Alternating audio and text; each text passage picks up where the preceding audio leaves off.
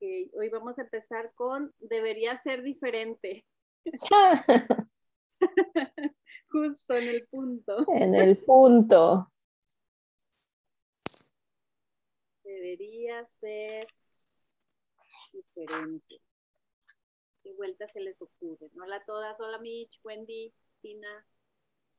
Hola a todas, ¿cómo están? Bien. Hola, buenos días. Buenos días. No debería ser diferente.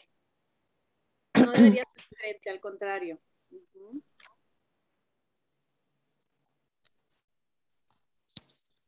En esta, ¿ustedes sienten que va más esta creencia hacia uno mismo o hacia las cosas? Porque se puede interpretar diferente. Bueno, yo creo que hacia la realidad, ¿no? Hacia lo que es, como en aceptación.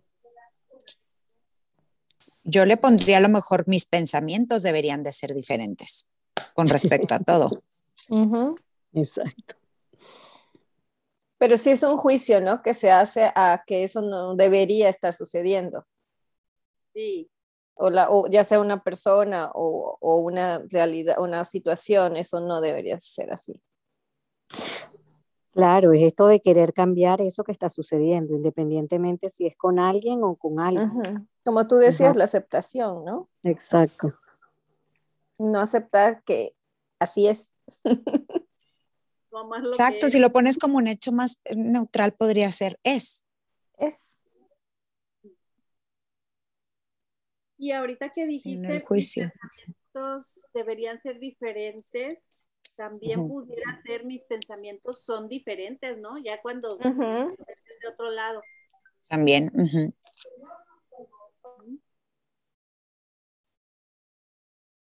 Sí. Yo debería ser diferente con respecto a, y ahí le ponemos lo que, lo que nos choque, ¿no?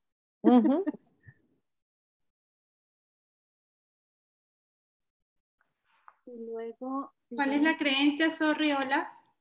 Hola, Caro. Estamos trabajando, debería ser diferente. Déjame la Ok. anoto aquí.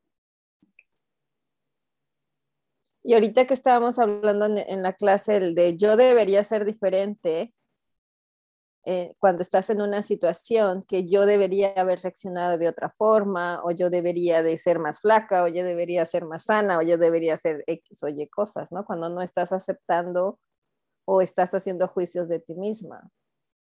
Sí. Sí, no estás realmente amando la realidad, ¿no? Exacto. Estás peleándote con la realidad. Y aquí en, en la hoja que tenemos de cambiar lenguaje, debería, dice que se puede modificar por es o no es. Lo que decía Mitch, ¿no? Decía Mitch, bien neutralizado ya es. Es. O soy en este caso, soy y lo que sea. ¿Sí? También hacia uno mismo. Es lo que es, es lo que hay. Y también cuando, como tú dices, en este cambio de, de perspectiva, como habla el curso de milagros, ¿no? Cuando, cuando puedo, puedo cambiar mi pensamiento a alinearlo a lo que soy, veo la realidad de forma diferente, cambio mi perspectiva, ¿no? Pero ya a algo más ah, funcional para mi vida. Claro. Y es que todo parte de ahí, ¿verdad? De cómo tú te estás sintiendo o creyendo que eres, pues así vas a ver casi que todo tu entorno y las personas y las situaciones, ¿no? Ujú. Desde tu propósito del ser o desde tu vibra de ese momento.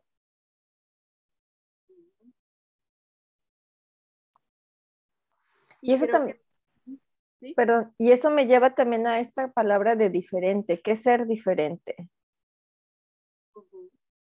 Está interesante cuestionar ese significado. Porque ¿qué es diferente? ¿Diferente a qué o para qué o respecto a qué? Sí, porque al final todo va a ser en base a expectativas, ¿verdad?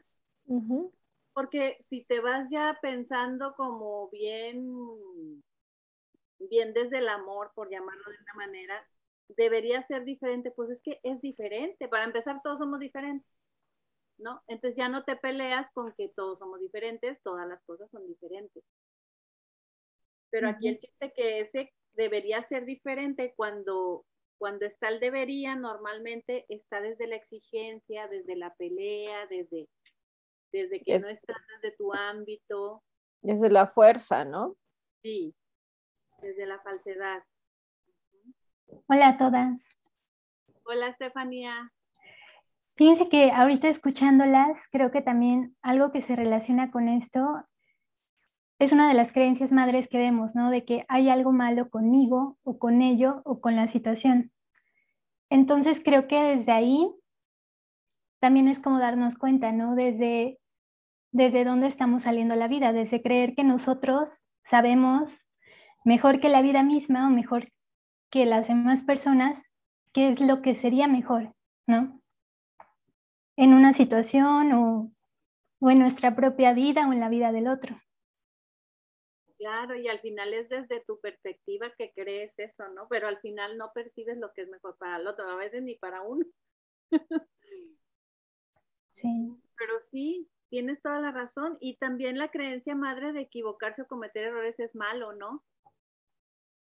También como que va pegadito y de trasfondo.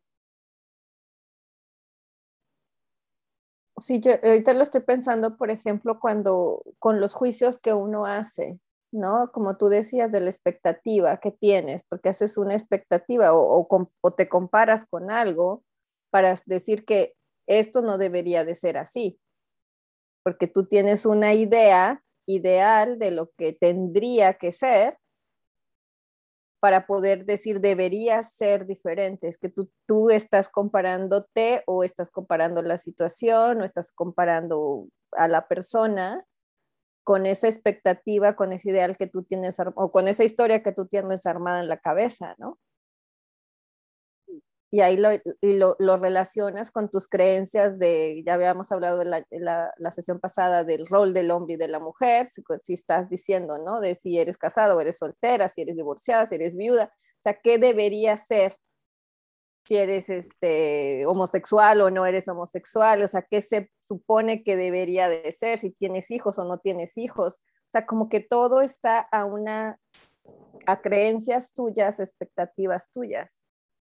Y así sale el juicio, debería de ser o yo debería de ser de X o Y manera de la sociedad en la que vivimos o lo que yo me estoy creyendo que debería de ser. Y como que en el fondo esa palabra como que te lleva a la tendencia de etiquetar, ¿verdad? De etiquetar como bueno o malo, como mejor o peor, como todas las que le sigan, ¿no? Sí. ¿Y qué palabra se les ocurre que pudiéramos modificar para diferente? Así como más en antónimo, por llamarlo de alguna manera. Auténtico auténtico. Debería ser auténtico, se oye bonito, ¿no? Aunque ahí todavía le ponemos el debería para más o menos como que seguir en la misma línea de la creencia, ¿no? Para mí sería me funciona o no me funciona. Como ponerlo neutral, porque, o sea, o desde mi perspectiva, o sea, desde mi punto de vista, desde lo que yo creo que para mí me funciona, yo digo que esto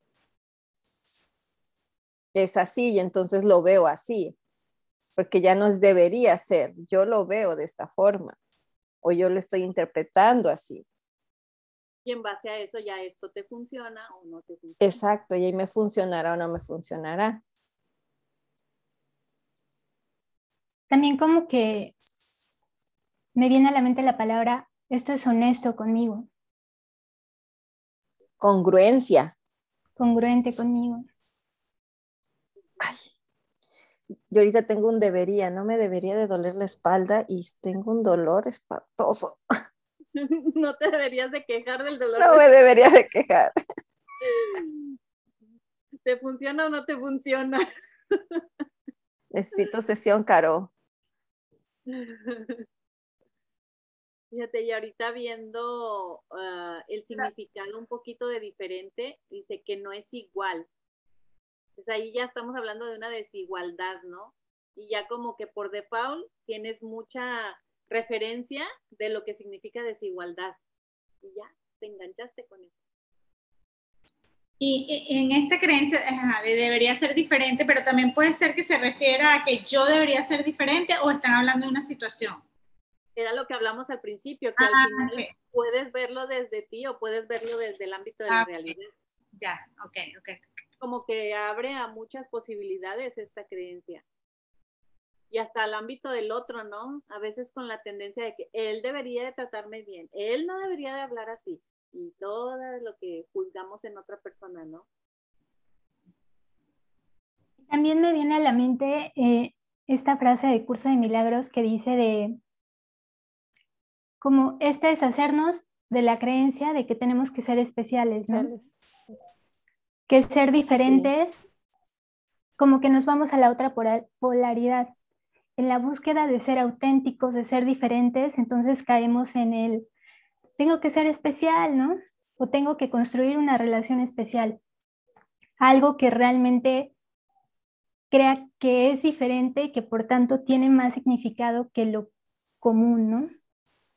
Sí, porque aquí hay para mí dos cosas de diferente. Una, como, como decía Tina, como que es la no aceptación de la persona o de la situación para mí. O sea, esto debería ser de otra forma, ¿no? Por, decirlo así, diferente y esa diferencia desde la, de la perspectiva de sentirme diferente o reaccionar diferente o ser diferente o una relación diferente, pero como una forma de este cuento de que tiene que ser especial, fantástica, perfecta, ta, ta, ta, ta, ta, lo que le quieras poner, pero al final las relaciones son. ¿No? Pero te haces ese cuento porque sí creo que, por lo menos para mí, hay una historia de que me tiene que hacer sentir especial, me tiene que hacer sentir diferente. O yo tengo que ser diferente para las otras personas, ¿no? O sea, yo tengo que como diferenciarme de X o Y. Y de ahí, ahorita que, mencionas esto, me viene a la mente desde dónde surge la palabra personalidad, porque como tal, personalidad viene del término de máscaras que antes se empleaba para hacer representaciones de diferentes personajes. Entonces también está interesante por ahí, ¿no? Claro, porque de ahí nace esa, esa como de lo que hablabas ahorita de la relación especial. Entonces yo creo que yo, Estefanía, debería ser diferente porque entonces me estoy identificando con la personalidad de Estefanía Herrera, que ella es tal, tal, tal, todas las cualidades. Y entonces ahí ya te enganchaste con tu personalidad creyendo que eso eres cuando sabes que eres más que eso. Sí. Muy buena observación esa de la relación especial porque es identificarte prácticamente con un rol, con el ego. Con la etiqueta que decíamos, ¿no? Sí, y con la expectativa de que como yo soy Estefanía Herrera, entonces yo me comporto de tal manera. Y entonces si no cumplo con ese rol, ¿quién soy, no? O sea, si, si me quedo sin tal vez ese trabajo o sin ese rol de esposa, madre, lo que sea, que es mucho lo que pasa, ¿no? En estas crisis que llegamos a experimentar en diferentes momentos de la vida, ¿no? Desde el nido vacío hasta, wow, o sea, con esta pandemia, ¿no? Que vimos que muchos cambios laborales, profesionales, y es como, ¿quién soy sin eso? Sí, y con todo esto que estamos hablando, fíjate cómo cuando ahorita lees otra vez debería ser diferente, emocionalmente ya lo ves como, pues sí, sí debería ser diferente y no identificarme con esa relación especial. Entonces ya no estás como en pelea o en guerra, que era como la leíamos al principio, decir, no, pues te estás peleando con lo que es, no estás amando lo que es. Entonces, ¿cómo puedes cambiar ya cuando como que cuestionas un poquito más esa, esa creencia, puedes cambiar completamente tu relación y tu emoción al leerla o al, o al decirla. Y también ahorita que decías, Estefanía, con lo que el, este rol que soy eh, tiene mucho que ver con el hacer, otra vez, ¿no? Hago esto y entonces yo valgo o me, o, me relaciono de forma diferente si soy, ¿no? Si soy, pero por el hacer, no por el ser. Entonces se hace, se hace esa mezcla rara de que si tú trabajas, si eres doctor o si eres eh, maestro, si estás en casa, ya no es lo mismo, ¿no? por ejemplo, cuando estás en casa otra vez, ¿no? Cuando, cuando eres ama de casa pareciera que eso no, no funciona, no, no, porque no estás haciendo nada. ¿No? Ese cuento que te haces, pero ese es otra vez ese, ese cuentito de que tienes que estar haciendo algo para hacer y eso nada que ver. O este fenómeno que se ve mucho en, en, las personas que llevan toda su vida laborando, se jubilan y caen en depresión, ¿no? Porque es como, ¿y ahora qué hago conmigo? O sea, en primera, ¿quién es este, no? Si ya... Porque ponen la valía en el hacer, no en el ser. Sí o sea, el, valor de, sus, de su persona como, como seres humanos es como, si no hago esto, no, no, no valgo para mí, ya no sea ni para otros, para mí, yo mismo pierdo mi propio, me, me pierdo, ¿no? Mi autoconcepto. Y también ahí, eh, en esta parte de yo debería ser diferente, también a mí me resuena la parte de, de qué tanto cuando queremos manifestar algo, por ejemplo, porque ahí siento que hay una línea delgadita entre sí hacerle caso al deseo y sí querer manifestar algo, pero a la vez es como ese algo tal vez no es la realidad que se está presentando. Entonces, ¿ustedes cómo lo ven? Sí, por eso siempre es bueno decir esto o algo mejor, porque yo desde, mi, desde mis deseos, aparentemente que vienen del corazón, pues quiero, por decir, un carro rojo, pero quizá me funcione mejor una camioneta y no me estoy dando cuenta. Entonces, por eso es, quiero un carro rojo porque es mi deseo, se me antoja, me gusta, pero quiero eso o algo mejor. Entonces, ya de cuenta, mandas tu petición como que más flexible, ¿no? Ya no tan rígida. Porque de repente no te estás dando cuenta porque no alcanzas a ver más allá que una camioneta te va a beneficiar más que un carro rojo. Pero, por ejemplo, en el caso en que no llega ni la camioneta ni el carro, entonces ahí, ¿qué sería? O sea, sería realmente que estuviera como volviendo a esta creencia de es que debería ser diferente o cómo lo ven ustedes. En esa manifestación de que si yo pedí algo, pedí un carro y no me llega, a mí me han hecho esa pregunta con la manifestación, pero yo lo veo. Mi petición, hay algo ahí que está, o sea, desde la manera en que hice la petición viene desde el ego, no desde algo que, realmente eh, de valentía para arriba, ¿sí me explico? Como desde mi congruencia, a lo mejor en este momento, pues no está, no está viéndose, no es que no, no, eh, no vaya a estar, porque no es ni cuando tú quieras ni cuando tú digas, ¿no? Es cuando esté eh, el momento apropiado para hacerlo, porque por lo que yo he entendido en la manifestación es tú, tú haces tu petición y obviamente tiene como que tener esta congruencia de que venga desde el amor, desde tu deseo del corazón, o sea, desde tu ser, desde ese propósito no para buscar reconocimiento y para que otros me vean, no para conseguir como está, o sea, si viene desde ese lado, muy probablemente no va a, estar, porque no está viniendo desde esa congruencia de, de, tu ser, porque el universo sabe más de lo que, como que más que, más de, más que tu deseo desde el ego. Entonces, por eso no está manifestado en ese momento. Cuando tú lo tengas, cuando tú te alinees realmente, eso va a llegar, porque eso está para ti, pero a lo mejor no en ese momento. Y sobre todo también que a veces, pues con el ejemplo que estamos poniendo, es como utilizar muy fácil el lenguaje de que quiero el carro rojo y ya. Pero antes de manifestar, sería interesante que tú observes y digas, a ver, ¿cuál es la intención de que yo quiero ese carro rojo?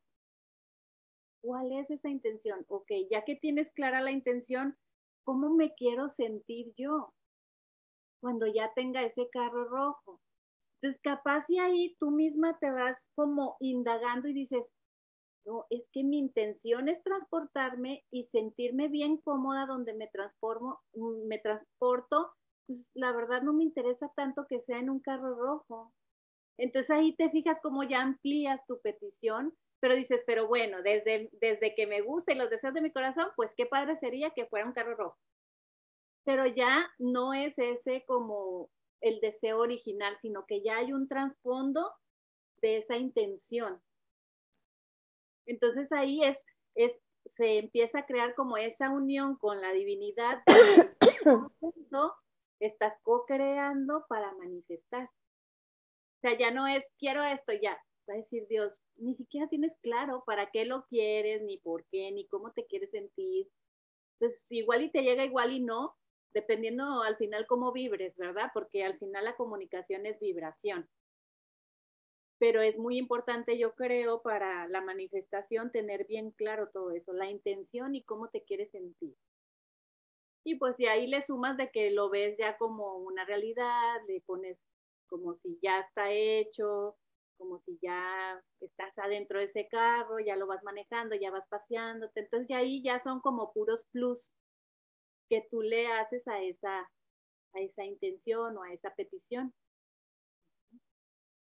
Es algo similar como cuando llega el cliente a la sesión que te hace la petición. Este, estoy enojada con mi esposo y quiero reconciliarme. Pues no, como que llega la petición y dice, pues esto es lo que siento ahorita y lo que quiero. Y entonces ya como coach la empiezas a llevar a ver, pero quién eres tú cuando estás así, qué intención tienes de reconciliarte con él, a dónde te lleva ese enojo, y entonces ya empiezas a conocerte más y por ende te relacionas diferente con la petición. Entonces ganas más con el autoconocimiento que con el quítame el enojo ya, con el remedio, ¿no? Ganas más con ese autoconocimiento y esa indagación que con un remedio externo, que nada más sea temporal. Y, esto ahorita, por ejemplo, con el debería de ser diferente, es como cuando lo llevas a sesiones, eh, cuando tú analizas eso, ¿no? O sea, ¿para qué crees tú que tendría que ser diferente? ¿Qué es lo que estás esperando? o, de dónde sale esa, esa mm, petición, ¿no? O, ese reclamo, no sé cómo, cómo es que venga a la sesión. Debería de ser diferente la persona, la situación o yo misma, ¿no? Sí, y ahí para ir como clarificando más, sería padre ponerle antes del debería algo, por ejemplo, mi casa debería ser diferente, mi carro debería ser diferente, mi esposo debería ser diferente. Entonces ahí ya vas clarificando más la creencia y ya tienes como más apertura para ir guiando. O ponerle algo después del diferente. Debería ser diferente con mi marido debería ser diferente en mi hogar. Y entonces ahí ya es como más amplio y te va dando como más ruta. Y volver a, otra vez a, a, qué significa diferente para esa persona. Mm. O cómo lo percibes, como monótono, como igual, como, como siempre, como siempre lo mismo. ¿Por qué lo estás percibiendo así y por qué desearías que fuera diferente? el por qué para que nos lleve un poquito a la historia para poder entender el trasfondo, ¿no? Pues realmente, pues el por qué normalmente te lleva historia de ego, pero a veces se requiere para poder hacer la indagación más a fondo. Sí. Aquí los otros dicen que debería de ser diferente. Sí. Buenísima, mucho colectivo. Sí. mucho colectivo y mucha tendencia a opinar, ¿no? Y ahí vienen los límites, ¿no? Cuando, cuando empiezas eso, en el ámbito de quién estás, en el ámbito de quién están ellos, ¿no? En su ámbito y, y poner tú tus propios límites del amor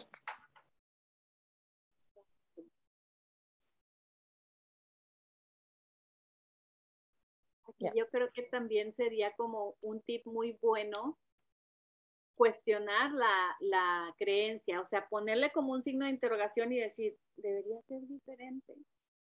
Es verdad. Cuestiones, ajá, te quedas haciendo como una pausita, quizás sí, quizás no, pero ya de perdido te das el tiempo de analizarlo y cuestionarlo. Ya no irte como foca en tobogán ahí creyendo la creencia como buena o como mala. Y puede ser que ahí en las dos primeras sea como, no, es que sí, debería de ser, ¿no? ¿Es cierto? Sí. ¿Es verdaderamente cierto? Sí. Pero creo que cuando puede caer el 20 es cuando, ¿y quién eres tú cuando crees que piensas que debe ser diferente, ¿no? Porque ahí es como, ah, sí es cierto, a lo mejor estoy en exigencia, a lo mejor estoy en temor. O la otra pregunta de, ¿y qué es lo que está pasando? O sea, e- en la realidad, ¿qué está sucediendo? Exacto. ¿Qué ¿No? está haciendo así? Que Ajá, está tam- como es. Exacto. Y también se me ocurre, bueno, y si eso llega a ser diferente, así como yo lo, lo tengo en, cuadriculado en mi cabecita, ¿qué voy a obtener con eso? Es verdad que cuando esa Dios sea diferente, yo voy a obtener la paz, la felicidad, el amor, cualquier estado de conciencia ese que al que estamos queriendo, digamos, acceder. Ahí estaría la gran pregunta. Y ahí es donde están los ejemplos, ¿no? Sí, De dame ejemplos cuan- cuando, con, ese, con eso. O sea, dame ejemplos de si verdad es, eso es diferente. Yo leí una vez, no sé quién, una pregunta que decía, vamos a suponer que el universo ya te lo está dando, eso que tú quieres ahorita. Siéntelo como si ya lo tuviera. ¿Qué cambia para ti? Sí. Vamos a poner un ejemplo como eh, deberíamos de tener un millón de dólares. Si no, con el dinero. Por favor. Bastante ligero el ejemplo, muy ligero. Dale, Tina, llévanos ahí, Tina. Ya, ya estamos creyendo que ya están aquí en nuestras manos. Esos, Ya esos- tienen su millón de dólares en la cuenta. Abres, Ya. abres Luisa, y el, el- tu estado de cuenta dice que tienes un millón de dólares. A ver, ¿qué cambia eso ahorita, ahorita en tu vida? Que estamos haciendo esta sesión de las creencias, ¿qué cambiaría para ti? Ahorita nada, porque me encanta hacer las, estas sesiones y entonces aunque sea millonaria, lo seguiré haciendo. seguiré haciendo. O sea, no es de que, bye, chicas, ya me voy a París. Igual y las haría desde París, ¿no? Exacto, exacto. Entonces sí cambiaría algo, pero emocionalmente no cambiaría nada. Exacto, en, o sea, yo lo, yo lo veo como que en este estado de conciencia, bueno, sí, tengo el millón, ajá, abrí mi, mi- y tengo el millón, y, y ahora, ¿cómo me siento? O sea, ¿qué soy? Sigo siendo lo que soy. Por eso es bueno poner ejemplos así puntuales como esto de la sesión en mi caso. Este, si quieres, Tina o la que quiera, ponga un ejemplo de cómo yo sería diferente con un millón de dólares en tal área. Ajá, yo eso les iba a decir, por ejemplo, a mí no es que me va a cambiar un millón de dólares, yo voy a seguir siendo yo, pero indudablemente que aquí en confianza les diría que sería un respiro enorme para mi esposo que desde pandemia no ha podido arrancar el negocio, o sea, sería como, O sea, wow, nos llegó esta plata, vamos, o sea, vamos a ver, se la, se la va a invertir, of course, al mismo negocio, porque él, él- él cree en el negocio, pero sí sería, por ejemplo, un respiro para él en este momento. No es que vamos a cambiar de ser los que somos, pero sí sería, wow, qué ¿Y cool. tú, ¿Y tú cómo te relacionarías con eso? Porque está como muy claro de tu esposo, pero en ti, ¿qué diferencia haría? Eh, o sea, como a mí, como, como yo como persona, no, no siento que, que cambiaría en nada, en verdad. A lo mejor eh, pensaría, concha, le puedo ayudar más a mi mamá y mi papá, que están en Venezuela, pudiera ay- ayudarlos más. Este, pero no es que, que no, o sea, no creo que yo cambiaría por tener un millón de dólares, yo se- seguiría siendo yo, pero sí creo que, que nos daría un respiro importante a todos como familia, pues tengo dos estudiando en la universidad, ¿sabes? Sería como, Un desahogo. no estaría mal, no, es- no estaría mal, por decirlo así, pero, pero bueno, sí, no sé. No sé si es, el, si es lo mismo que estamos hablando, pero Sí, porque ahí ya entras en razón de decir, bueno, no me voy a pelear con la realidad, pero si fuera diferente, entonces ya te visualizas qué pasaría en ti. Exacto. Y ahí ya dejas de pelearte con el que deberíamos de tener ya ese dinero y deberíamos de que la pandemia no nos hubiera llegado de esa manera y bla, bla, bla. Sí. Exacto, exacto. Yo tengo un ejemplo que, que a mí me llamó la atención. Es, ella debería de estar casada, porque entonces ella no tendría esos problemas que tiene. Y entonces cuando tú le preguntas, ¿es verdad? O sea, ¿es verdad? Dame ejemplos donde eso es cierto. Donde tú has visto que las personas casadas no tienen problemas. Y no solamente eso, Dulce, yo también lo veo de que, o sea, yo lo veo en el, sentido de que le estamos poniendo eso que queremos a algo que está afuera, que no está dentro de nosotros. O sea, es como buscar algo que nos dé esa estabilidad o esa estabilidad económica o ese cambiar, ah, pero porque algo de afuera no los va a dar. No sé, no sé si me hago entender. Sí, sí. y, a mí me dio, muy, bueno, me dio muy, mucha atención ese comentario cuando escuché eso. Es que ella debería de estar casada porque entonces ella estaría como más tranquila, más segura, la, la, la. Y entonces cuando yo hago la pregunta, y, eh, o sea, si esto es verdad y que me dé ejemplos, es verdad que todas las mujeres casadas no tienen ningún problema, no, no, están todas seguras. Y, no, no es cierto. Dame un ejemplo. ¿Quién? Y, es ella misma. o sea, que ella está, eh, o sea, que ella está casada y tiene esas dificultades, pero no se da cuenta de lo que está externando, ¿no? O sea, de que ella piensa que la de afuera tendría que hacer eso porque según ella, eso le da seguridad, estabilidad, la, la, la, pero cuando le regreso la pregunta hacia ella de yo, o sea, y, tú, tú que estás casada, tú te sientes así, cuando sé cuál es la situación de esa persona, dices, no, pues no, entonces no es verdad. Y es que sobre todo sería interesante ahí indagar e, este, qué percibe ella de, con la palabra problema. Mm. Porque al final ya al, al, poner esa palabra ya estás percibiendo y algo y ya estás como con esa previa referencia de lo que significa esa palabra. Sí, porque para ella, para ella es, el problema es que ella no tenga estabilidad económica, que no tenga un esposo, significa que no va a tener alguien que la cuide, que, o sea, ¿no? O sea, como ese es el problema según ella, ¿no? Hablando de otra persona. Entonces, cuando lo haces, eso es verdad, eso es verdad que estando casada no le va a pasar absolutamente nada, que siempre va a tener, no es cierto. Oye, que siempre va a tener vivo. Y aparte ahí, aparte ahí está como bien interesante entonces, ¿no? De la percepción que tiene de sí misma. Necesito de alguien que me proteja, que me, que me procure, que me tenga. Entonces ahí es como, pues ya eres una adulta. no, y, y esa es la cuestión. una, una pregunta, ¿y si, y si fuera una persona soltera que está con, es, con este tema en, la, en sus pensamientos de que de que debería estar casada para tener seguridad, para tener, ya no es una persona casada que tiene la evidencia. Ok, y entonces viene y dice, sí, tengo ejemplos, tengo, digamos, mi hermana que está casada y que tiene todo, tengo la otra que está casada y tiene todo, y tengo la otra. ¿Cómo sería ahí? Ahí lo más sencillo de decir es, estás casada con la idea de que estar casada te genera dinero. ¿Te fijas? O sea, está bien casada con la idea que no puede ver más allá.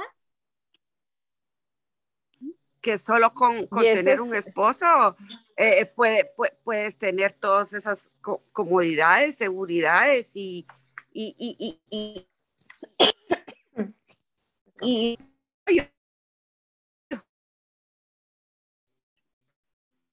¿verdad? Ahí corta. Y otra vez, ¿no? ¿Hasta dónde enferma la cultura y todos los mensajes que tenemos desde chiquitas, desde los cuentos, ¿no? Necesito una figura masculina que me rescate, que me proteja, que me salve de mi sueño. que me traiga a la vida. Entonces... Como si yo no, yo no soy capaz de hacer eso por mí, ¿no? Y se asoma ahí la codependencia, ¿no? Que se ve como bien sutilita y ahí está ya activándose. Sí, y es, es, bien interesante e, eso para mí cuando esto debería de ser diferente en este caso con ella, porque ella dice eso, es que esto debe, ella debería de, de casarse, ella debería tener esto, porque ella piensa que teniendo eso, ¿no? O sea, no hablando de ella, sino de otra persona, ella debería de hacerlo, porque entonces ya no tendría estos problemas. Es esa no aceptación. Primero que eso no es verdad está casada con una idea, ¿no? de que estar casada te salva de problemas. Y segundo, es que eso es algo que tú estás emitiendo desde tu propia perspectiva. Y que si indagas, o sea, si, te haces estas inversiones hacia ti, tú eres el claro ejemplo de que eso no es verdad. Porque tú estás casada y tú tienes esos problemas de los cuales dices que no va a tener la otra si se casa bueno, bueno, perdón, yo tengo, bueno, yo estoy soltera. Y sí, bueno, y sí veo algunas cosas que, que, que, que, todavía no he logrado cumplir como soltera. Eh, y que veo que, que algunas de mis hermanas ya tienen, ¿verdad? Pero, pero pero no me quiero casar con esa idea de que, de que yo de que yo necesito el esposo para que me dé esas cosas que yo todavía no, no he manifestado en mi vida, ¿verdad? Como casa propia o cosas así, o, o que tenga la comida ya de por sí en mi casa y que no, o que en, en, en, en, mi propia casa, digamos, o que ya tenga eh, quien me dé, quien me apoye como, como emocionalmente, con, con, con ideas y todo eso. Entonces ahí es. Fíjate, María, en tu caso te estás relacionando con personas que hay evidencia que les va mejor este, económicamente casadas pero en el fondo tú dices, yo no me quiero casar con esa idea, aunque hay evidencia que sí, ¿verdad? Pero entonces ahí busca evidencias de solteras que tengan esa, esa, estabilidad. Nivel de vida. Exacto, que tengan esa vida y ahí ya no te casas tanto con la idea porque empiezas a ver evidencias en solteras que también han logrado lo que las casadas tienen. O sea, abres tu entorno y no te quedas en ese circulito de mis hermanas y mi entorno aquí cercano, si hay evidencia de que así es, porque si no, si es muy, hay mucha probabilidad de que esa idea la estés como que haciendo fiel, aunque en el Inconscientemente. Ajá, sí. ¿Y cómo surge de nuevo la creencia, pero ahora al contrario, yo no debería ser diferente, porque si me atrevo a hacerlo, qué miedo, ¿no? Exacto. Mm, eh, yo, mm, eh, mi idea es, eh, es, es yo soy suficiente, voy a ser suficiente y encontrar una persona que compartamos los dos siendo suficientes, ¿verdad? No, no, no, no una codependencia. Sí, ahí Aunque claro, me gustaría alguien que me, que me proveyera. Todavía tengo ese chip porque yo veo que a mis hermanas les proveen de todo. Entonces, eh, todavía tengo eso un poquito de que quisiera encontrar una persona así, ¿verdad? Exacto, pero fíjate, ahí ya, ya puedes definir, decir, yo soy feliz, me siento bien suficiente, y entonces estando desde ese estado, yo comparto esa felicidad con una pareja, pero no porque la necesite, sino porque yo ya lo tengo, y entonces lo comparto con alguien más, porque pues qué bonito, ¿no? Y luego si de repente pues es dadivoso y me compran todo, pues qué mejor. Eso, eso, esa es la, esa es la idea. Entonces hay que creértelo tú para poder entonces... lo manifiestas después con la intención del amor y de que ya yo lo tengo y que ya manifiestas el, la pareja que La pareja ideal. La pareja donde tú te quieres sentir así. Sí, es que, es que eh, mm, todo es manifestación y desde qué lugar, ¿verdad? Sí. ¿Y con, y con cuál intención, no? Con intención, ajá, ¿con qué intención? Oye, y ahorita me, me acordé de otra pregunta que, como la que estaba hablando Tina, de, de esas opciones y de esas preguntas que uno puede hacer con, cuando estás, ¿no? ¿Qué, otra podría ser? ¿Qué, ¿Qué deberías de dejar de creer o soltar cuando piensas que esto debería de ser diferente? ¿No? Es, es otra, otra forma de, de, de, dejar, de, ver si dejo de pensar que esto debería de ser diferente, atrás qué es lo que me está diciendo que tendría, por qué, para qué me está diciendo esto, ¿no? Entonces también te liberas un poco de esa carga, de esas creencias o de esa historia que te están diciendo que te mantenga en algo más funcional para ti y en aceptación de lo que, de lo que está sucediendo en este sentido de si, si yo necesito un millón de pesos o de millón de dólares, es porque, para, ¿para qué? ¿Qué tengo que dejar de creerlo? Ya lo tengo. Porque en el caso de María, supongamos que tú ya eres bien abundante y tienes ese millón de dólares en tu cuenta, entonces ya ni ocupas que alguien te pague el cafecito porque tú tienes para pagar el cafecito. Es que ahorita no lo tengo aún. Pero imaginemos que ya está ahí. ¿Cuál sería la diferencia de que lo pagues tú o lo pague el marido si el dinero está? Sí, ahí es donde tengo yo un poquito porque a todas mis hermanas les dan todo, tarjeta de crédito eh, libre, casi, casi libre, todo ese salón, todo. Entonces ahí donde yo, eh, donde yo, yo vi esto en mi casa entonces yo quisiera eso, pero yo sé que yo sola me lo puedo dar, pero eh, aún así quisiera un hombre que me, que me diera más o menos eso, pues. Exacto, pero ¿cómo estás segura que eso es lo que quisieras si eso no es tu realidad? Es una eh, ilusión al final. Sí, es una, eh, sí, porque yo he sido libre, digamos, no era de las personas que a los 15 años yo me soñaba con el vestido blanco, de los 15 años después soñaba con el vestido blanco de casarme, después soñaba con los hijos. He sido como, como no, no ha sido mi, mi prioridad, digamos, en la vida, esos pasos, ¿va? Entonces, ahora yo, yo sí quiero tener una pareja, pero, o sea, yo sí quiero ahora, pero desde otro, desde otro contexto, digamos. Eh, solo que a veces sueño y se puede hacer cumplir que mi esposo sea gamonal, ¿entiendes?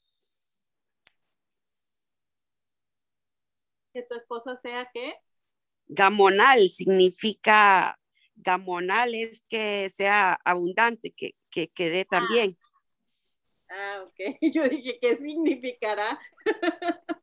claro, María, pero es que eso es un estado, o sea, si tú ya eres abundante, porque ya tú eres abundante, eso que se acerque a ti o lo que llegue, si es tu esposo, si es el trabajo, si es lo que sea, ya eso va a ser abundante, porque es que eh, yo creo que aquí, al, vernos separados de eso que creemos que está afuera, que es lo que nos va a dar eso que, creemos que nos falta, es cuando estamos en esa carencia de no verlo como, no, como, ya, como ya un estado de, nosotros mismos.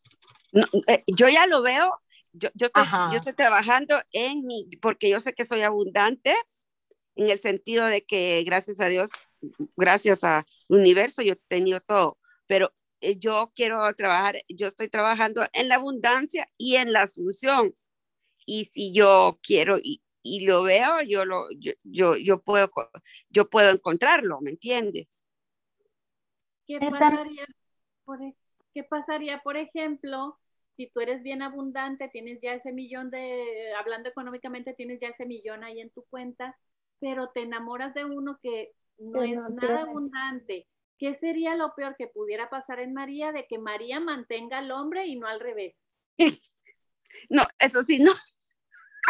no, ahí sí, no, no, no, no, mantener no, pero, pero lo que te quiero decir yo que, que yo tuve mi expareja que era, era, tendría que observarme, pero era, no me daba nada, ¿verdad? Entonces, entonces e, era como todo lo contrario. Entonces yo me, prácticamente me mantenía sola y con pareja. Entonces yo para eso no me sirve, dije yo.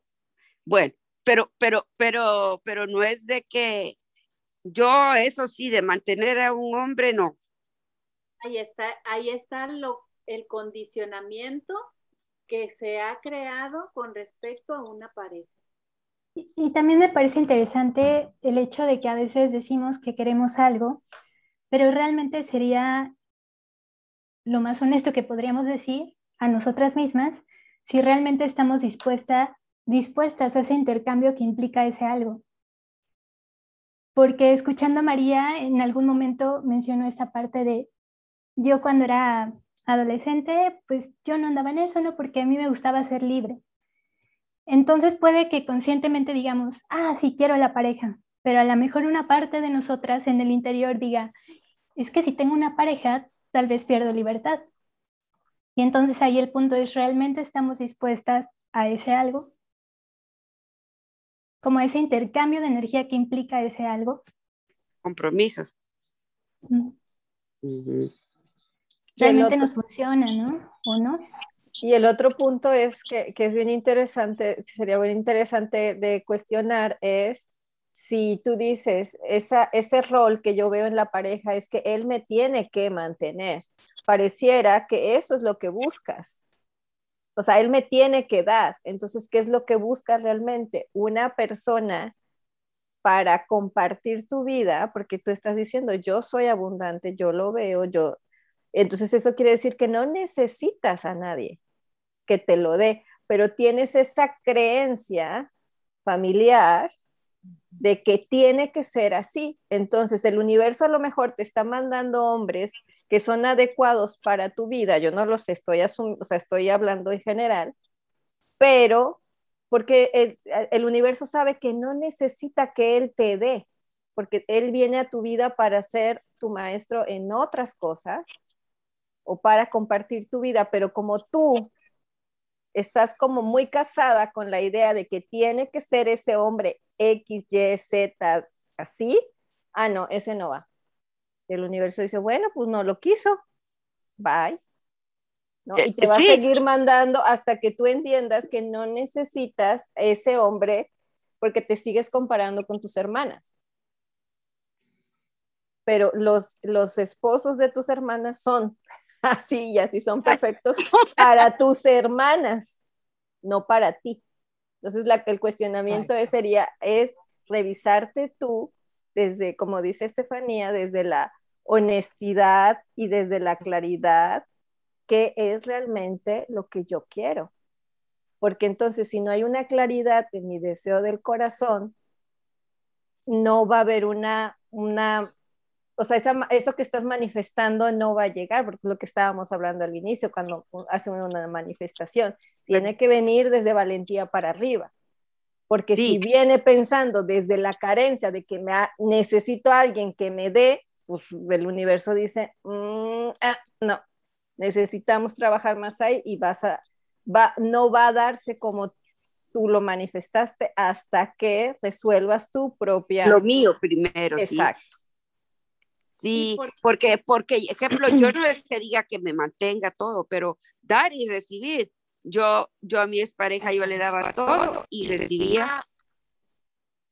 Sí, pero ahí vienen los límites, ¿no? O sea, es cuando te digo, tienes que ser como esa claridad de tener, yo quiero que mi pareja, y entonces así haces la carta Santa Claus, ¿no? De yo, pero eso, eso que tú, o sea, eso que estoy um, pidiendo es porque yo tengo esa capacidad ya, yo lo veo así, ¿no? O sea, de que... Poníamos del carro rojo, lo quiero porque mi vecina tiene un carro rojo y entonces como ella se ve muy bien en su carro rojo, yo lo quiero. Aquí es similar.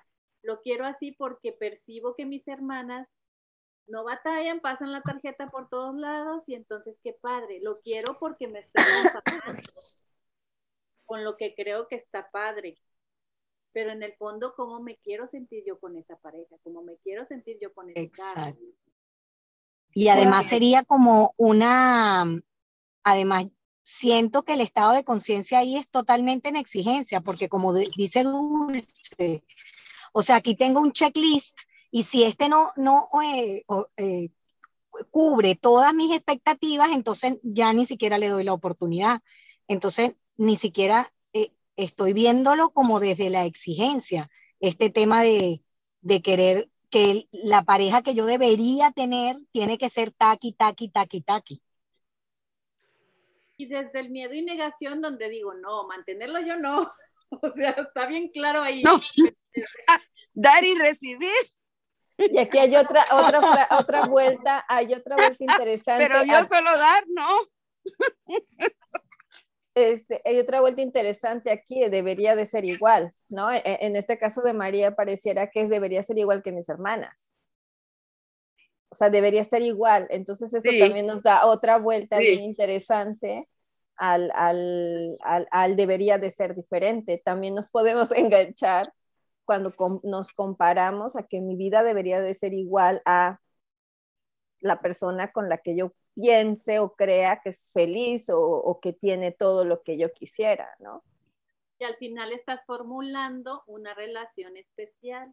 Que sería Padre María que leas el capítulo 4 de Take Me to the Truth del libro, de Llévame a la verdad. Ahí explica bien bonito todo eso. Igual y puedes obtener muchas distinciones. Fíjate que ese no lo tengo y, y ese, ese solo sale, o es, o es, el que debajo de la plataforma. Sí, es uno que está como con carátula morada, algo así, como una cara, algo así, en la portada. Ya lo habían pasado en el grupo, creo. Y si no, como quiera, al rato lo pasamos ahí. Pero sí es bien interesante cómo nos podemos estar. Se me va Ajá volviendo en, en, las historias, ¿no? Del debería de ser diferente, de ser igual, esto no debería de ser diferente. Es, esa no aceptación de, de, la, de la realidad y como decíamos, no es más que nada es qué me, está, me funciona a mí, desde la honestidad, desde la congruencia, y que a lo mejor al, al, al vecino o, o, a mi familia o, a otros no les funciona, pero a mí sí me funciona. Creo que también está como muy pegado a anhelo, ¿no? Exigencia y anhelo a que sea lo que yo en mi mente puse que sea. Hay un, hay un podcast que está muy interesante del Lama, ese que les mandé, que me tiene encantada, que él habla sobre los cuatro niveles de miedo. Entonces, está el primero, que es el apego a la existencia, a lo que es mío, Está el miedo a no experimentar lo que yo quiero experimentar. Está el miedo a que no se cumpla mi esperanza de lo que yo quería que fuera. Y el cuatro, miedo a no tenerlo lo tangible, a no tocarlo. Entonces, si me pego esos cuatro miedos, pues sufro. Y no es más que estar en dualidad, porque yo estoy desde qué estás tú para aportarme a mí, no yo que estoy para ti. Y, si, y si está en ese nivel de conciencia, pues va a seguir el universo dándote en ese nivel de conciencia. De conciencia, exacto. Y a lo mejor ahorita se lo pongo a la pareja y si no lo entiendo del todo, después se lo pongo a la comida y después a la casa y después a mi mamá y a todo mundo. Sí, porque estás buscando afuera, sigues buscando afuera algo que está dentro de ti. No, yo ya sé que lo tengo adentro de mí, si se están refiriendo a mi caso. Yo no, no, eh, eh, en general, o sea, en, general es estar buscando, o sea, ese debería de ser diferente, esta situación, ah, no, este evento, esta, esto, o debería de ser igual, como dijimos, o no debería de ser diferente, siempre como buscando afuera algo que está realmente dentro. dentro y yo elijo, o sea, elijo en, en base a mí propósito del ser, a mi congruencia, a lo que me funciona. Sí, ¿no? yo les cuento este caso porque estaban hablando de eso, de mi parte de soltera, pero eh, yo en realidad me, más, bien esa, más bien es un pensamiento que, que, que debería estar buscando, pero no, simplemente no, mm, no, no lo estoy haciendo o, o estoy haciéndolos para hacerlo, porque, porque yo, yo yo tengo la confianza que, que la edad no es, eh, no es, eh, no es un motivo para, para casarse. Entonces, como que lo dejo muy también muy, por atrás, muy por como con el tiempo. Pero sí, yo ya, ya, eh, si uno tiene todo la, adentro con su conciencia y haciéndose consciente de que uno es con la conciencia, entonces ya no, la, la, verdad no hace falta nada.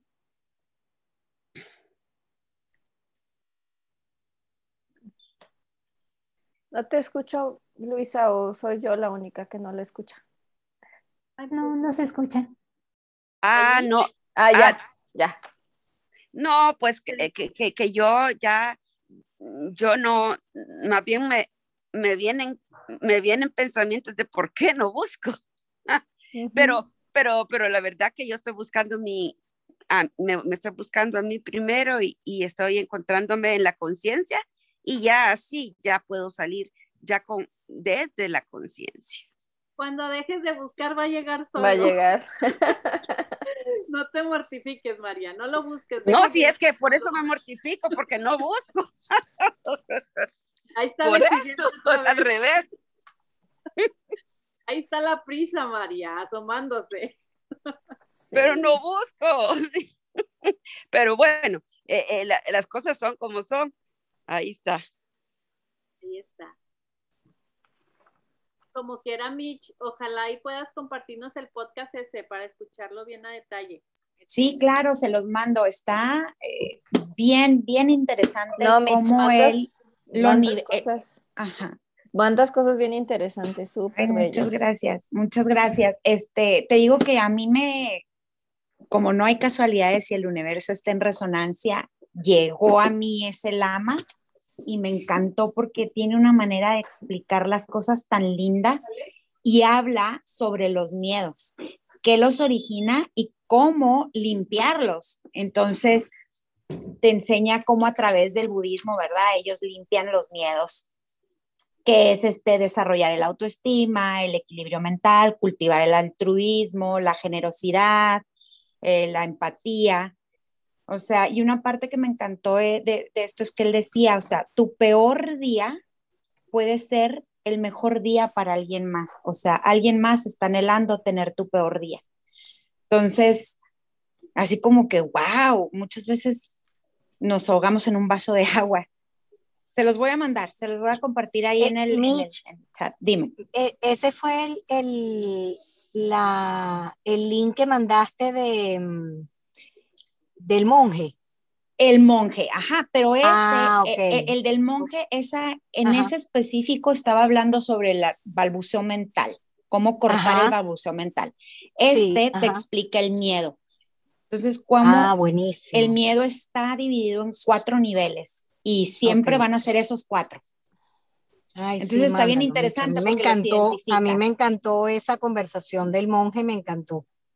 Claro, yo les comparto este el del miedo y al final tiene una meditación muy bella, entonces este se los paso.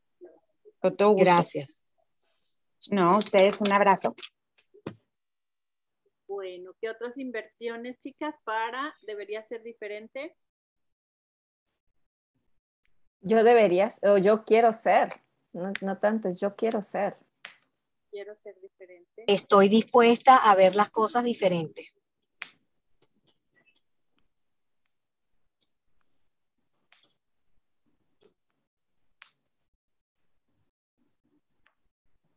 O quiero ver el milagro, cuando cambio de perspectiva, ¿no? El, milagro visto desde, desde esa iluminación o desde ese aha moment o desde esa, doy la bienvenida a que vendría siendo la aceptación, ¿no? Eh, eh, doy la bienvenida a lo que es. Estoy satisfecha con lo que es.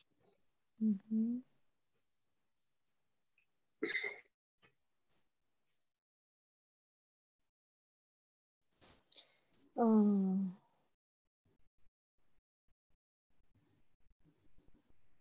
Cambio mi perspectiva con las cosas diferentes, porque a veces las cosas diferentes, no sé si les pasa, pero se activa como un rechazo, ¿no? Como que, ah, no. Resistencia. Y como una resistencia digo, hay veces que es lo contrario, ¿verdad? Es como que, ay, qué padre, desde la curiosidad y desde esa motivación de lo diferente, pero la mayor parte de las veces es, se activa la resistencia ahí me quedo con mis viejos modelos y no me abro a esa flexibilidad de verlo diferente, desde otra perspectiva, o como haríamos en un Morty, jugar con esas interpretaciones de lo que, de la forma que te relacionas con eso, ¿no? Y ahorita que dijiste eso, me, me acordé de esta otra creo que son problemas de aprendizaje o del, sí, del aprendizaje.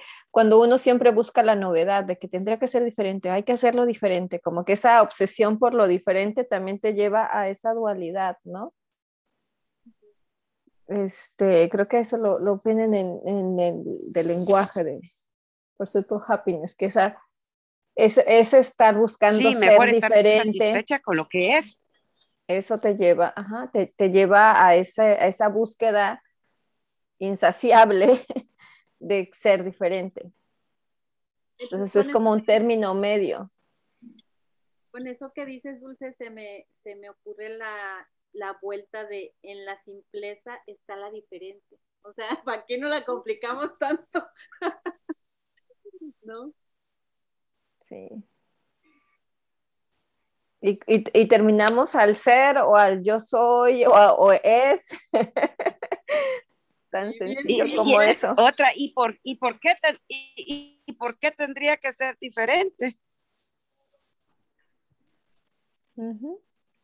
Claro, ponerle un signito ahí. Sí es.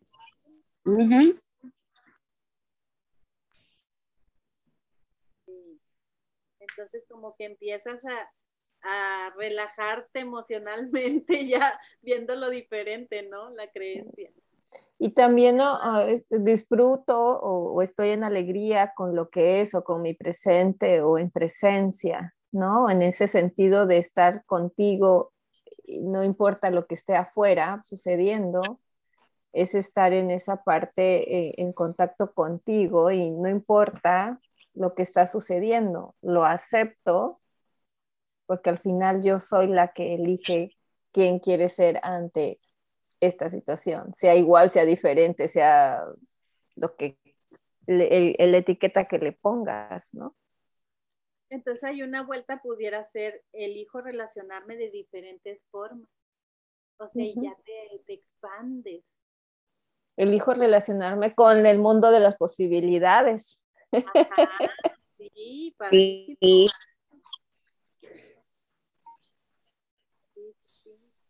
padre, ¿no?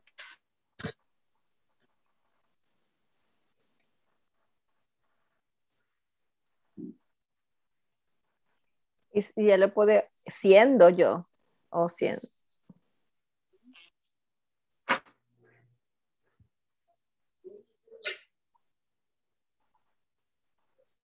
Y ahí ya no, eh, ya no ando buscando eh, que el otro cambie o sea diferente o ya sea lo otro, persona, situación o, o, yo misma, ¿no? Sino que yo soy la que elige cómo me relaciono ante esto, siendo yo, siendo congruente con mi ser. Que hacen tus asuntos, en tu ámbito, en tu poder.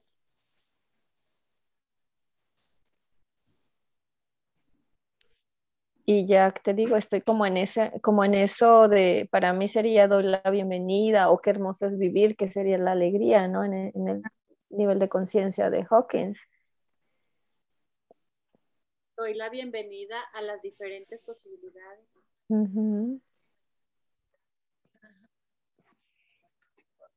Doy la bienvenida a todas las formas.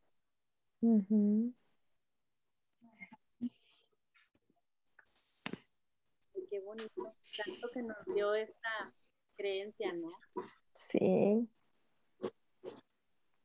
Otra que se me ocurre es, dejo de creer que debería ser diferente cuando elijo percibir un mundo libre de significados. Muy bien. Buenísima,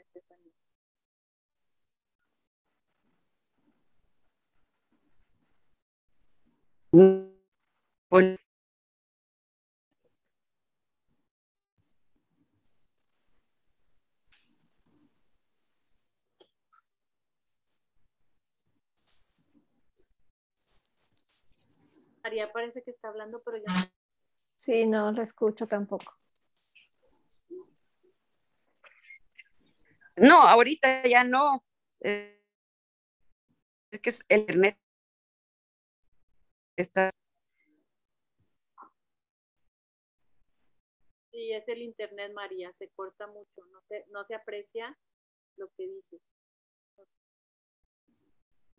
Ahora sí que necesitas una conexión diferente.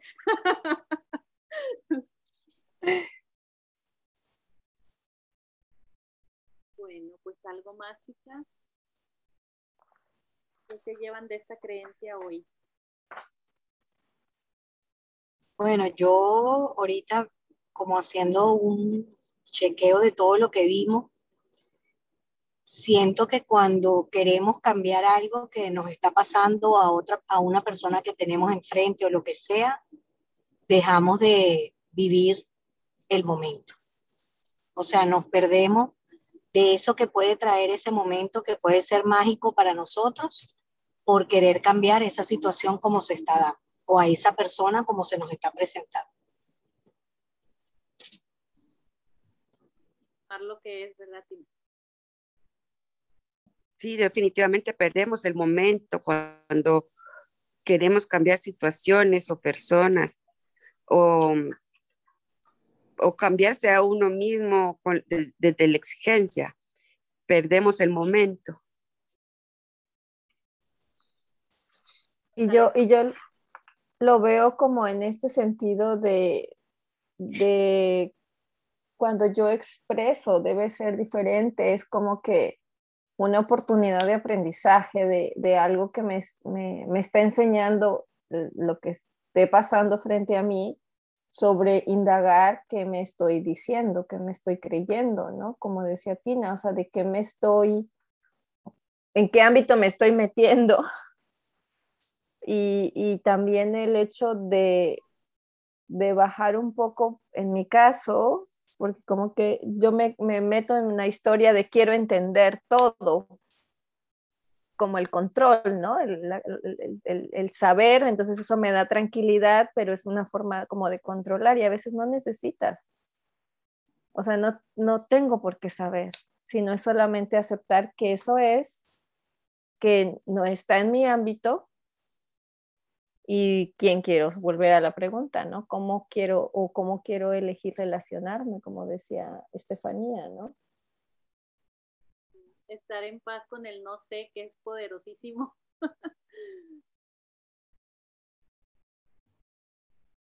Pues para mí eh, poder analizar esta creencia nuevamente me conecta con lo que pude ver la sesión pasada, ¿no? De esta parte de ni muy, muy, ni tan, tan. O sea, al final aparece para algo y entonces, ¿cómo es estar dispuesta a, ¿no? ¿A qué me trae? ¿Qué me permite ver? De estas polaridades que veíamos. O sea, si me voy al extremo de, es que sí tendría que ser diferente, pero no tendría que hacerlo, y al final te das cuenta que pues simplemente es realidad y que en realidad realmente me permito como el aprendizaje cuando salgo de estos polos. Exacto, pero no te peleas por estar en un polo o en el otro, sino que dices, algo hay bueno para mí en cualquiera de los dos. Sí, aquí toca estar, ¿no? En, en este momento. Luisa, hola a todas. Hola Luisa, entré un poquito tarde y, y estoy escuchando pues los comentarios muy buenos acerca de, em, eh, debería ser, creo que fue, eh, de diferente. Eh, una pregunta y a ver de pronto con alguna distinción que me den ustedes sobre la muerte. Cuando hay alguna resistencia acerca de, de lo que es la muerte, por ejemplo, que hay un pensamiento que yo he tenido es que la muerte es la separación física de un ser querido, ¿no? Digamos, en cuestión de un hijo o de un familiar muy cercano. Allí, ¿cómo pondría yo esto de, que debería ser diferente o no debería ser diferente? ¿Cómo me, ayudarían ahí con dándole la vuelta a esto o, o pudiéndolo como asimilar, ¿no? De que así es, esa es la realidad. Por ejemplo, tan sencillo como si le pones un signo de interrogación y la vuelves pregunta, debería ser diferente. ¿Tú qué crees? Em, pues no, porque la realidad es que sí ocurre, ¿no? La muerte y, la, y, y, el, y así como yo lo veo, ¿no? Pues que ya no vuelves a ver el cuerpo físico de la persona. Entonces, eso, aunque me causa dolor, pero es así, ¿no?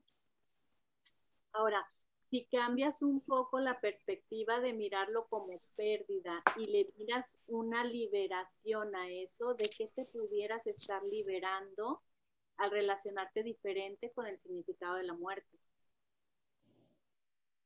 ¿De qué me podría estar liberando? Ajá. Al quitarle el peso de verlo como pérdida, como separación física. Yo creo que de, del control, me estaría liberando del control de que no fuera así o de que no fuera a pasar. Y más bien como verlo como que es una evolución o es una trascendencia, ¿no? Y más tuya que de la otra persona, porque al final es cómo te está relacionando. La realidad es que la otra persona ya no está, ya se fue y no está en tu ámbito saber o, pensar qué, qué, qué sentiría, y ay, no, qué feo, y ay, estaba tan joven, ay, no entonces, al final todo es contigo, con tu interior. Exacto, y como ahí puso Michelin que es el apego, eh, eh, sí lo he podido ver, el apego que hay a las personas o, al, o a no soltar lo que es la realidad, ¿no? hay un apego.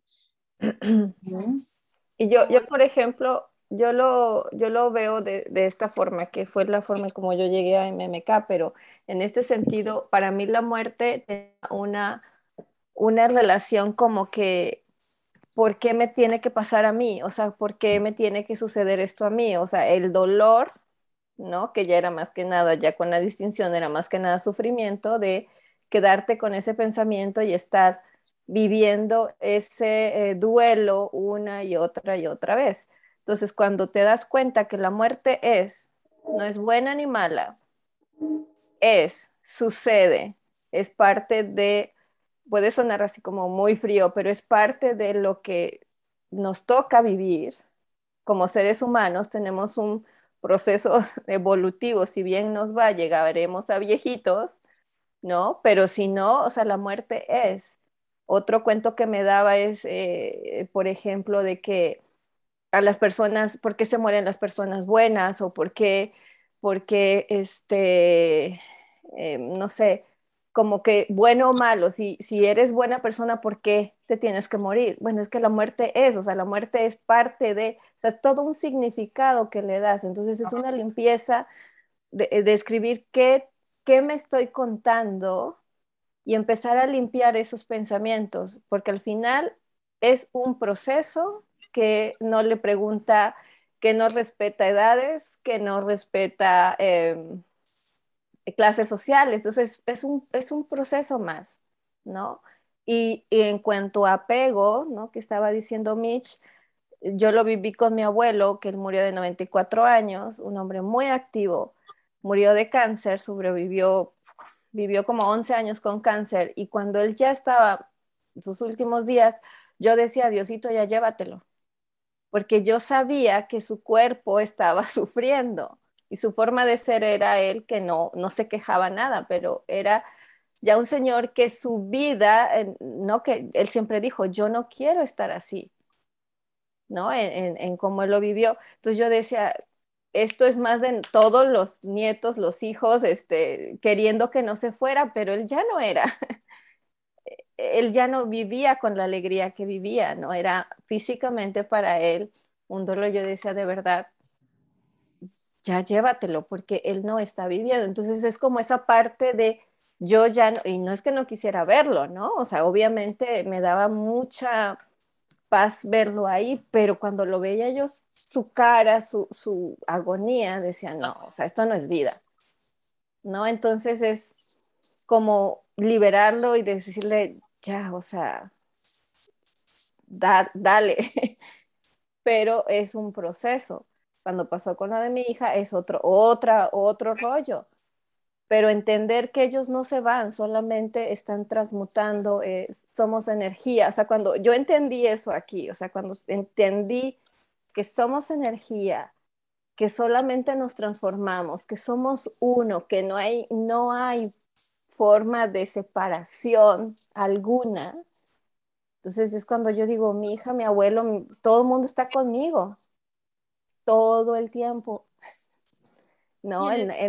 entonces cuando yo lo, yo lo viví así en estos últimos años, es eso de, mi hija sigue conmigo. Mi, abuelo, mi hijo nació el mismo día que, que mi abuelo, es un, como un mensajito que me mandaron ahí, ¿no? Entonces, como que también ese es un cuento, ¿no? Pero eso me hace feliz y me funciona y, así, así me da mi paz. Pero entonces tú tendrías que buscar de, de, toda, de todo lo que te dices, limpiar y algo que te dé a ti la paz, ¿no? Y en ese ejemplo que pones, Dulce, de tu abuelo, al final dices, pues es una pérdida, sino es que es una liberación de su alma. De su cuerpo. De ese cuerpo. Sí, o sea, porque él, vive en ti, o sea, él, vive en mí, ¿no? Cuando alguien me, me, cuenta, alguien de su, de su familia, es, es que estamos conectados, yo lo estoy conociendo a esa persona cada vez que tú me hablas de ella. Ella no ha muerto, físicamente no está, pero su presencia y su energía sigue en ti y yo conozco a esa persona a través de ti. Entonces no se ha ido. sí, es una creencia muy loca, ¿no? O sea, muy del occidente eso de que él tan bueno y se murió, como si fuera un castigo la muerte. La, muerte es una transmutación y, y solté mis ataduras y me fui a un lugar mejor. O sea, esa mentalidad que tenemos nosotros de ver la muerte como algo malo que le sucedió a una persona, pues nos va a suceder a todos. En el momento en el que nacimos, cada día es un día menos que vamos a estar aquí porque todos vamos de seguro a la muerte. Entonces yo creo que es un proceso de transmutación, no de pérdida. Y es que en la cultura y, que uno ha visto desde niño, eh, acá en Occidente es, es, que es algo malo, ¿no? Y que hay que sufrir y, y, que es algo muy malo, muy terrible. Entonces, sí viene de mucho de la colectivo, ¿no? Entonces, claro, ya cuando uno piensa en la muerte de uno o de un ser querido, este, vienen todos estos pensamientos de, qué miedo y cómo esto va a ser horrible, esto es horrible, esto no debería pasar. Me gustó como la pregunta que me dijo Luisa, eh, eh, ¿debería ser diferente?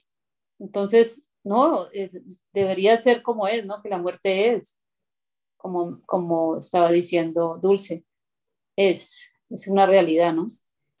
Por ejemplo, imagínate que lo ponemos como en una analogía visual y entonces te imaginas como si fueras a empezar una carrera y la meta de esa, de esa track o de ese camino donde vas a correr, caminar o de la forma que tú te quieras ir, en la meta es la muerte. El camino es la vida, el paso por esta vida. Entonces, el objetivo de nacer y de iniciar esa carrera es que vas a transitar ese camino que se llama vida, pero la meta va a ser la muerte de este cuerpo físico. Entonces, pues unos llegan primero a la meta y otros después, dependiendo si vas rápido, si vas lento, si vas en bici, en carro, a gatas o como prefieras tú irte. El camino ahí está puesto, es la vida, el objetivo ahí está, es la meta, la, la muerte. ¿Cómo decides irte tú por ese camino? Tienes todas las posibilidades de irte y transportarte por ahí como tú quieras. Entonces, si te fijas, lo empiezas a ver así como de esa forma visual y dices, pues todos vamos a pasar por ahí, todos vamos por ahí, unos llegan primero, otros después, pues ¿qué más da? ¿Quién se fue primero y quién después? Sí, sí, sí, me encantó las distinciones que todas me dieron, porque de verdad que sí, eh, yo también he aprendido aquí en MMK muchísimo y mm, lo de la energía que somos y todo esto de lo que nos transformamos, digamos, cuando morimos nos... Y me ha ayudado mucho, pero hay veces no deja de, por ahí esos pensamientos de llegar, ¿no? Sobre el, miedo a la muerte o qué va a pasar o... Llegan y hacen ruido, pero ya no se quedan tanto tiempo. Exacto, ya no. Yo creo que también la cuestión de la muerte está bien interesante verla desde la historia de la humanidad, porque en realidad sí, si la analizamos, nos damos cuenta que las, que las culturas más primitivas en realidad estaban en un constante de, de hacer estos rituales de vida-muerte. O sea, utilizaban muchísimo los sacrificios para honrar la misma vida o para dar paso a momentos de iniciación en etapas de la vida de las personas. Pero a la vez siento que, que entonces si vamos recorriendo como esa historia, y entonces llega esta cultura occidental, esta imposición de la religión, y nos, nos cambia esta perspectiva y nos dice que que la muerte es un momento de sufrimiento, ¿no? Desde, desde esta narración de, Jesús, pero cuando la vemos por encimita, ¿no? Porque al final si nos vamos más adentro y analizamos esto, que también son mitos, que no es una historia literal, pues nos puede dar pistas de que precisamente la muerte es necesaria para la redención. Y siento que desde ahí es ver que, que honrar esta etapa de muerte es volver a recordar que solo somos unos seres más en este planeta, en este sistema. O sea, y que si miramos, nos permitimos mirar a los seres que habitan a nuestro alrededor, llámese animales, plantas, ellos están en constante etapa a través de las estaciones. Y entonces es como, a ver, sal de esta visión antropogénica de que todo se basa y todo gira alrededor de tu especie y permítete mirar más allá. Siento que desde ahí pues puede cambiar mucho esa visión que tenemos.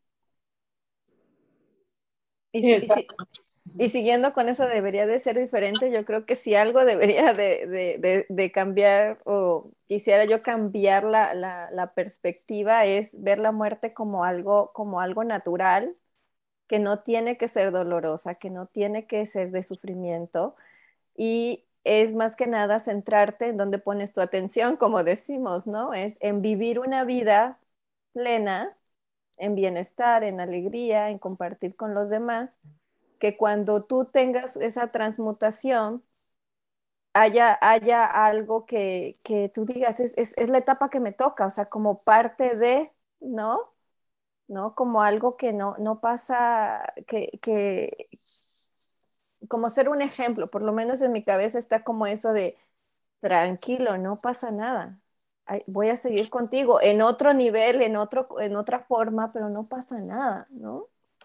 Como el martes en la clase de un curso de milagros de Marisa, no sé si todas estuvieron, pero Marisa mencionó de que estaban hablando un poco sobre la religión y decía Marisa, bueno, es que hay muchas personas que se relacionan con la muerte de Jesús, la crucifixión, como que, ay, qué feo, qué triste, un sufrimiento, pero mejor, dice yo en mi caso, o sea, decía ella, yo en mi caso me enfoco en la resurrección. O sea, ¿para qué voy a estar este, emocionalmente enganchada con lo que aparentemente fue su muerte? Mejor me engancho con la emoción de qué beneficio trajo su resurrección. Y entonces es algo similar a lo que hablaba Estefanía también. Y ahí la importancia de, de los mitos y también como de los símbolos en las historias. Porque cómo es que, por ejemplo, en la Biblia, si lo leemos literal, es como, oh, pobrecito. Y, por ejemplo, con interpretaciones que hace, por ejemplo, Neville Goddard, es totalmente otro significado.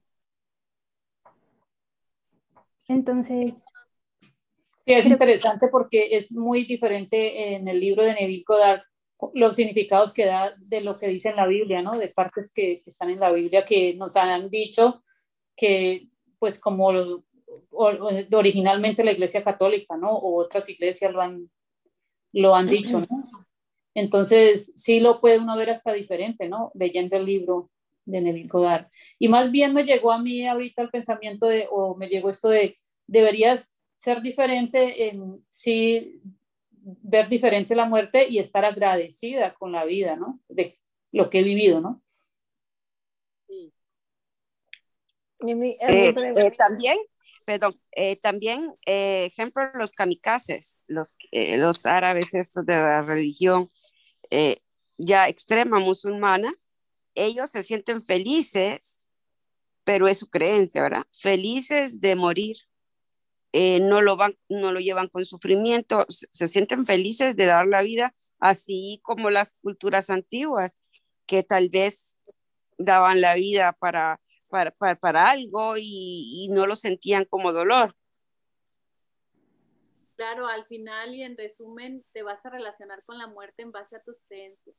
Y no significa que sean buenas o malas o que esa religión está mal o está bien, sino lo que tú crees dentro de ti es lo que creas como realidad y como significado sobre la muerte.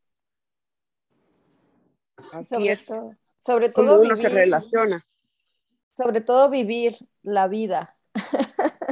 ¿no? Vivir, vivir, la vida, porque hay muchos que, que, estamos con estos pensamientos que nos, nos, ahora sí que nos matan. Muertos en vida. Muertos en vida. Sí, entonces la vida ahí, ahí llegaría uno como a eso de que la muerte es, sin ningún significado ni creencia. Y, yo también pienso que cambiarle, perdón, el, o sea, yo dejé de, de llamar a la muerte muerte, ahora la llamo transformación. Y eso me deja en un lugar un poquito más en paz porque a la final es la transformación del cuerpo, porque el alma y el ser está ahí. Muy bonita esa definición. Sí, el cambio, de lenguaje, hace algo, es una diferencia muy grande, sí, cuando cambiamos el lenguaje. Sí, sí. Entonces yo ya me relaciono como una transformación del, del cuerpo físico, porque a la final como hemos visto, somos energía y ese cuerpo se, bueno, se transforma, ya deja de ser eh, esta forma y se convierte en, y entonces así, porque al final con esa persona que, se, que ya tú no puedes tener físicamente, como dice Claudia, es verdad, no la puedes ver, no la puedes abrazar, no, pero tienes otra relación con esa persona que ya no está de manera física. Y yo no, y tiene mucho que ver, te digo, con las creencias, pero siento yo que siempre está como, para mí como que te hablan. De alguna forma siempre hay algo, un olor, una canción, una, o sea, una, algo que, que, hace vivir su recuerdo, ¿no? Sus, sus frases, sus cosas, está ahí. Entonces es como, es simplemente el significado que le das. Y lo otro es también bien interesante con, con mi hijo, cuando llegó la pregunta de yo, ¿por qué no tengo hermanito? Este, no, si tienes. Eh, pero ¿cómo? Yo sí, sí tienes una hermanita. Pero ¿dónde está? Eh, mi esposo que, que está en una urna aquí en la casa. Entonces mi esposo dijo, no, esa urna se queda aquí en la casa y yo cuando me muera, ella se va conmigo. yo, ok, perfecto. Entonces está ahí y está la urna y, y entonces era de agarrar la urna un día y estaba con la almohada y la urna abajo. ¿Y tú qué haces? Es que quiero dormir con mi hermanita. Y yo, ok, eso tampoco. Ella tiene que estar aquí, ¿por qué no? Pero es una forma de relacionarse sin tanto rollo, ¿no? Porque, y era el miedo de hablar de la muerte con el niño, pero el niño lo tomó como, ok, ahí está, yo tengo mi hermana y ahí está. ¿no? Entonces es diferente. Exacto, la, la, historia que uno se hace a veces es más dolorosa que la realidad. Entonces es como quitarnos esas historias que a veces nos contamos de las, de las situaciones y entonces la muerte es como parte de vida, ¿no? Entonces ah, decirle así vamos a estar. Entonces no pasa, no pasa nada. Y, y como dice Dulce, yo creo que sí las historias que nos contamos es lo que nos hace dar miedo a la muerte, ¿no?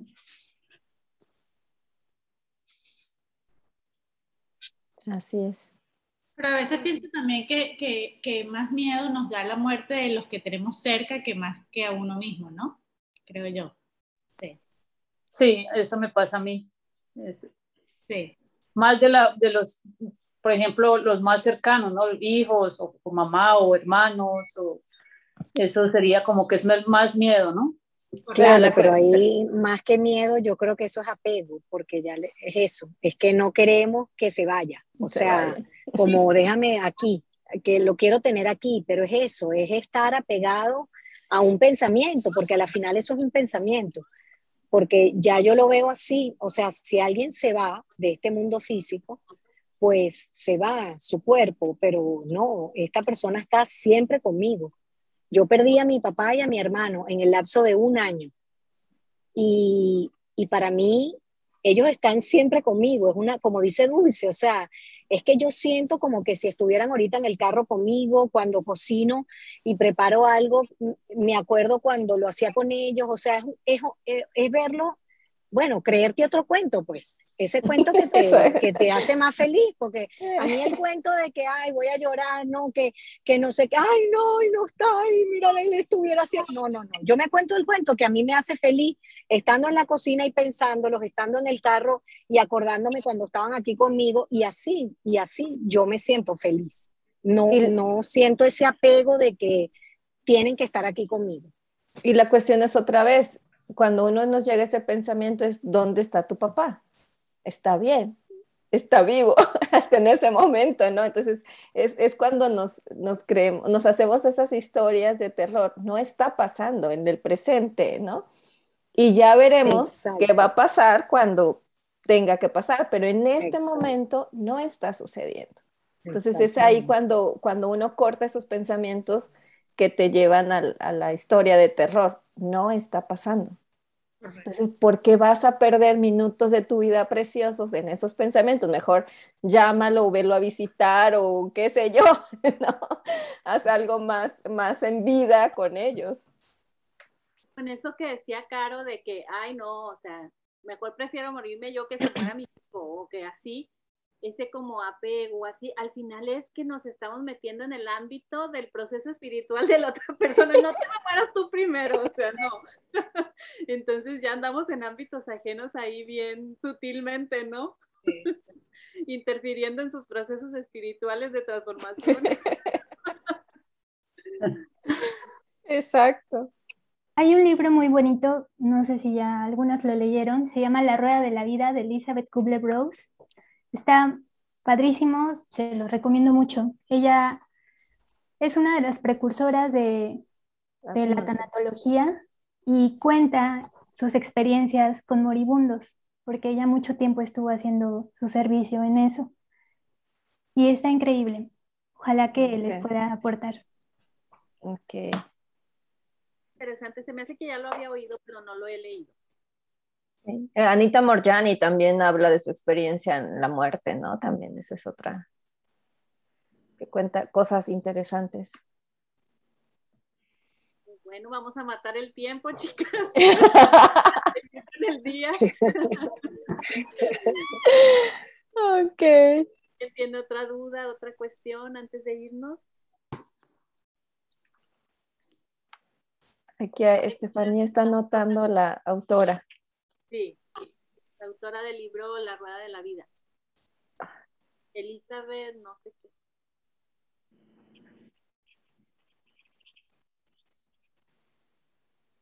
Elizabeth. Gracias. Hay que buscarlo y si lo encontramos en igual y... Gracias, Carolina. Gracias, Estefanía. Bueno, chicas, yo las tengo que dejar. Gracias a todas sus distinciones. Gracias a Clau. Cuídense. Hasta la semana que viene. Besitos. bye. bye.